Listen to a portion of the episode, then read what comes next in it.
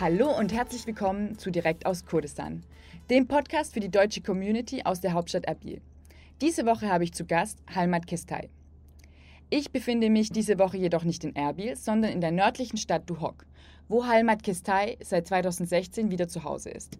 Halmat ist 1989 in Duhok geboren, flüchtete jedoch mit seiner Familie aus politischen Gründen nach Deutschland, als er sieben Jahre alt war. Er wuchs also in Heilbronn auf, studierte später Kommunikation und Medienwissenschaften in Mannheim. Nach zahlreichen Praktikas, wie zum Beispiel beim SBR, bekam er nach seinem Studium ein Angebot beim ZDF zu arbeiten. Wie die deutschen Zuhörer alle wissen, ist ZDF ein öffentlich-rechtlicher Fernsehsender, der 1963 gegründet wurde und, und ist mittlerweile einer der bekanntesten Nachrichten- und Berichterstattungssender in ganz Deutschland. Mit einem Vorzeigelebenslauf eines Journalisten, wie du ihn hast, stellt sich jetzt natürlich hier die Frage, warum hast du dich dafür entschlossen, dieses einmalige Angebot beim ZDF zu arbeiten, um das sich viele Journalisten ähm, reißen würden, auszuschlagen und anstattdessen nach Kurdistan zurückzugehen? Vielleicht war es auch ein äh, bisschen Übermut oder Leichtsinn.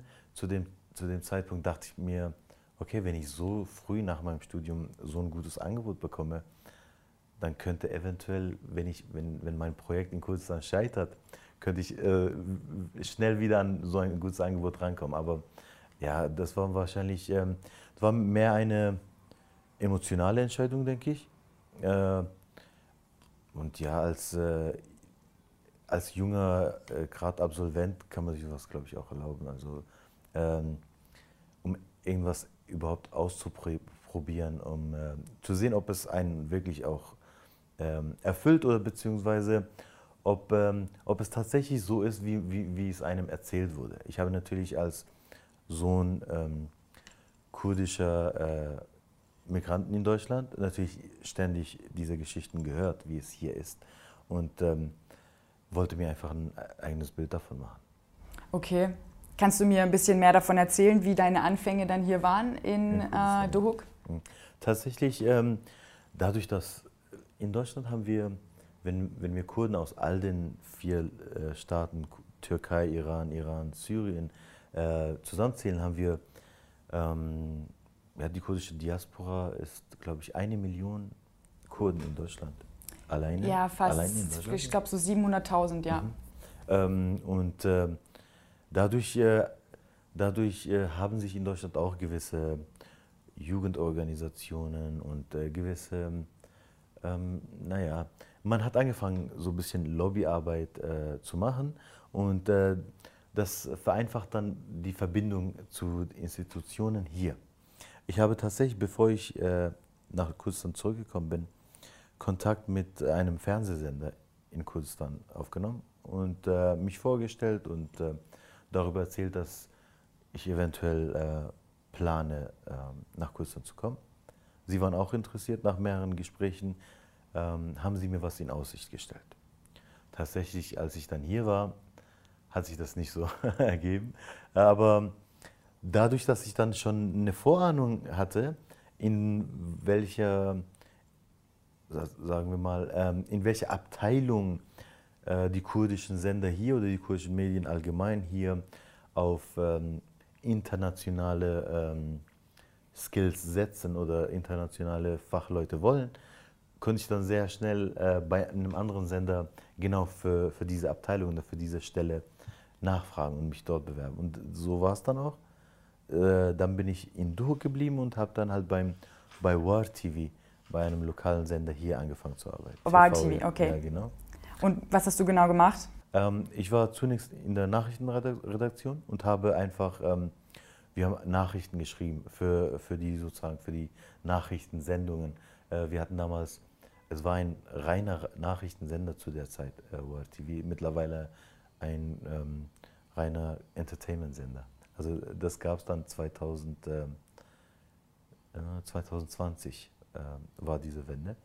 Und äh, ich habe in der Nachrichtenredaktion gearbeitet und habe halt mm, in einem Team von sechs Leuten in der Abendschicht die Nachrichten gemacht. Wir haben Nachrichten geschrieben, mit, äh, so, so, wie man sich das einfach vorstellt. Einfach, du bekommst äh, die Information von deinen Journalisten und deinen Korrespondenten und von, deinen, von den ganzen News Agencies und so weiter.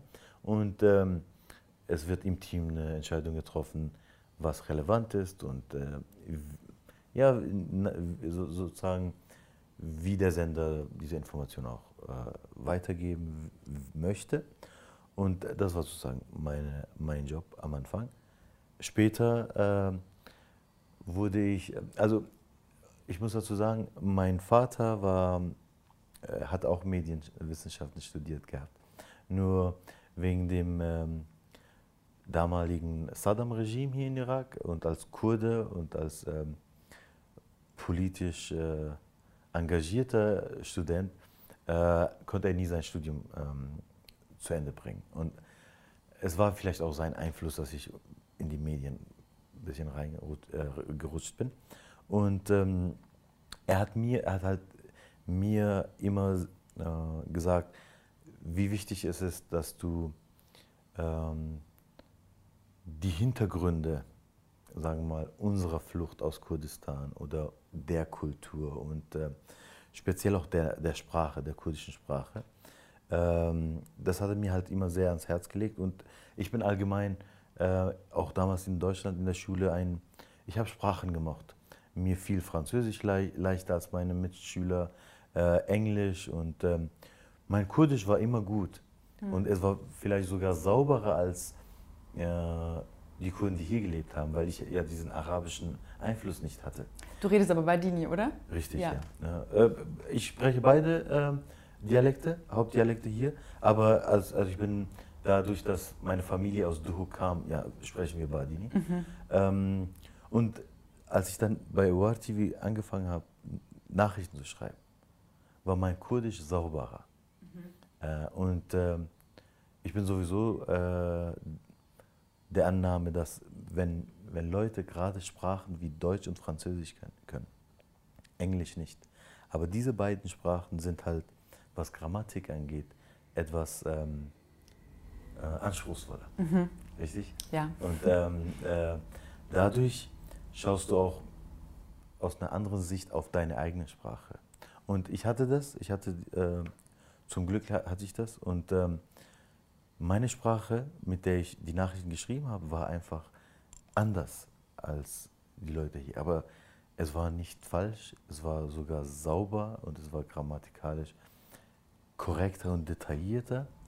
Äh, Glaubst du, dass da ein deutscher Einfluss ah, ist? Definitiv, mhm, definitiv. Mhm, okay. Und äh, ja, nach einiger Zeit äh, wurde ich dann zum, ja, äh, ich habe dann die Aufsicht äh, für die Sprache noch übernommen in diesem äh, Newsroom von WarTV mhm. binnen einiger Monate. Nach sechs Monaten wurde ich dann zum Chefredakteur, ähm, habe dann sozusagen die Abendnachrichten, was, ähm, äh, was das angeht, äh, komplett also sozusagen hatte ich die Verantwortung für. Und das habe ich dann zwei Jahre gemacht. Ähm, bevor ich dann sozusagen, ähm, dann, dann, dann gab es halt ähm, diesen Einschnitt. ORTV hat die Entscheidung getroffen, von einem Nachrichtensender zu einem Entertainment-Unterhaltungssender zu werden. Äh, ich habe all meine Kollegen dieser zwei Jahre sozusagen verloren, weil das war, waren alles Leute, die spezialisiert waren auf Nachrichten und Politik. Mhm. Und ähm, ich bin geblieben als Einziger. Okay. Ich bin bei dem neuen Sender noch eingestellt worden, als äh, Produzent für eine Unterhaltung, für, so, für eine Abendshow. Okay. Ähm, das habe ich dann ähm, sechs Monate lang gemacht, aber hatte mich gleichzeitig auch äh, beworben für äh, eine Stelle an der, in der Kommunikationsabteilung der amerikanischen Universität Kurdistans hier in Durk und habe sechs Monate lang sozusagen beides gleichzeitig gemacht. Also ich hab, äh, morgens war ich dann an der Uni und abends war ich dann beim Sender. Dadurch, dass ich dann sozusagen ähm, Showproduzent war, war's, musste ich ja keine acht Stunden am Stück machen. Es waren ja eher, man hat für die Sendung äh, vorbereitet. Das hat mir äh, sehr, sehr dabei geholfen, zwei Jobs zu machen. Und äh, irgendwann bin ich dann komplett zur Uni und habe dann, ja, bin ich dann in, sozusagen in die ähm, Kommunikation äh, der Universität hier äh, reingerutscht und bin jetzt seit 2019 bald drei Jahre dort. Und, und wie, wie gefällt dir das? Also schreibst du immer noch? Machst du immer noch Pressearbeit oder, oder bist du auch in Kontakt mit den, mit den Studenten? Also ähm, wir sind sehr, sehr, also unsere Abteilung hat drei, also es, es gibt sozusagen drei Zweige. Eins ist ähm, Presse, äh, das andere ist ähm, Relations und äh, Events haben wir auch noch. Was Events angeht, bin ich ständig mit Studenten in äh, Kontakt, weil wir, weil wir möchten ja, dass all die Events, sei es jetzt ähm, Freiwillige für irgendwelche große Seminare und Workshops und Konferenzen, versuchen wir natürlich die Studenten da äh, mit äh, beteilig zu beteiligen. Also äh, was Events angeht, von meiner, von meiner jetzigen Beschäftigung, bin ich mit Kontakt, äh, im Kontakt mit Studenten.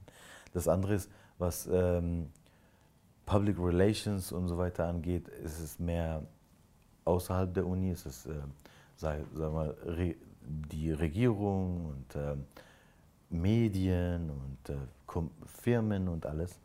Und äh, Presse ist natürlich, äh, wir haben, wir haben Newsletter, wir haben ähm, die Webseite als Haupt, äh, sozusagen Hauptplattform für unsere Press Releases und natürlich soziale Medien und ähm, wiederum ähm, Webseiten, mit denen wir zusammenarbeiten. Okay. Also ich schreiben tue ich in, in, ähm, in dem Sinne, äh, wenn, ich, wenn es darum geht, für die Webseite zu produzieren. Okay. Okay, und in dem Zusammenhang würde ich gerne würde ich gerne eine Frage stellen. Mhm. Könntest du mal Deutschland und Kurdistan vergleichen, so im Sinne von wie läuft der Journalismus, wie läuft die Arbeit? Ähm, was sind so deine Eindrücke? Gibt es da Gemeinsamkeiten? Gibt es Unterschiede? Mhm. Also auf den ersten Blick äh, würde wahrscheinlich jeder sagen, dass der Journalismus hier nicht frei ist und dass er nicht ähm, über alles schreiben und berichten kann. Mm, dadurch, dass der Titel meiner Masterarbeit in Deutschland war Politik als Mäzen der, der Medien oder des Journalismus, bin ich der Annahme, dass es in Deutschland nicht anders ist. Es sind nur andere Wege, andere Kanäle, äh, Medien zu beeinflussen, beziehungsweise Medien dahin zu steuern, wo man sie haben möchte. Also, aber das sehe ich jetzt gar nicht so als sehr negativ, also Verschwörung der Politik und der Regierung. Ähm, es gibt natürlich nationale ähm, Interessen und es gibt äh, manche Dinge, die, äh, die, die sollte man einhalten für, fürs Wohl und fürs Interesse der ganzen Bevölkerung. Ähm, ich bin nicht der Meinung, dass es immer richtig ist, die Wahrheit zu sagen. Okay. Ähm, beziehungsweise immer die Wahrheit zu berichten. Bin ich persönlich der Meinung, weil ähm, manchmal schadet es. So, ich denke, wenn, wenn man die Wahrheit sagt, sollte man auch äh, wenigstens schon eine Lösung äh, dafür haben. Ja, also es gibt, äh, es gibt hier in Kurdistan äh, genau so, ich sehe da wie in Deutschland, es gibt ein, so eine Art Aufsicht vom Staat, die Medien ähm, beaufsichtigen. Aber ich würde nicht sagen kontrollieren, weil für mich ist es eher ein soziales Problem. Die Leute hier in, in der Gesellschaft, die sie selbst nehmen es an, als sei dies und das verboten, weil äh, das würde ja der Regierung schaden oder das, wäre, das würde ja dieser Partei schaden. Also sie nehmen es äh, der Regierung sogar vor. Also sie, sie, kommen, sie kommen der Regierung zuvor. Ich habe es nicht erlebt. Äh, mich, hat, äh, wir haben gerade ähm, zu der Zeit, als nach dem ähm, Unabhängigkeitsreferendum hier in Kurdistan, dann gab es ja ähm,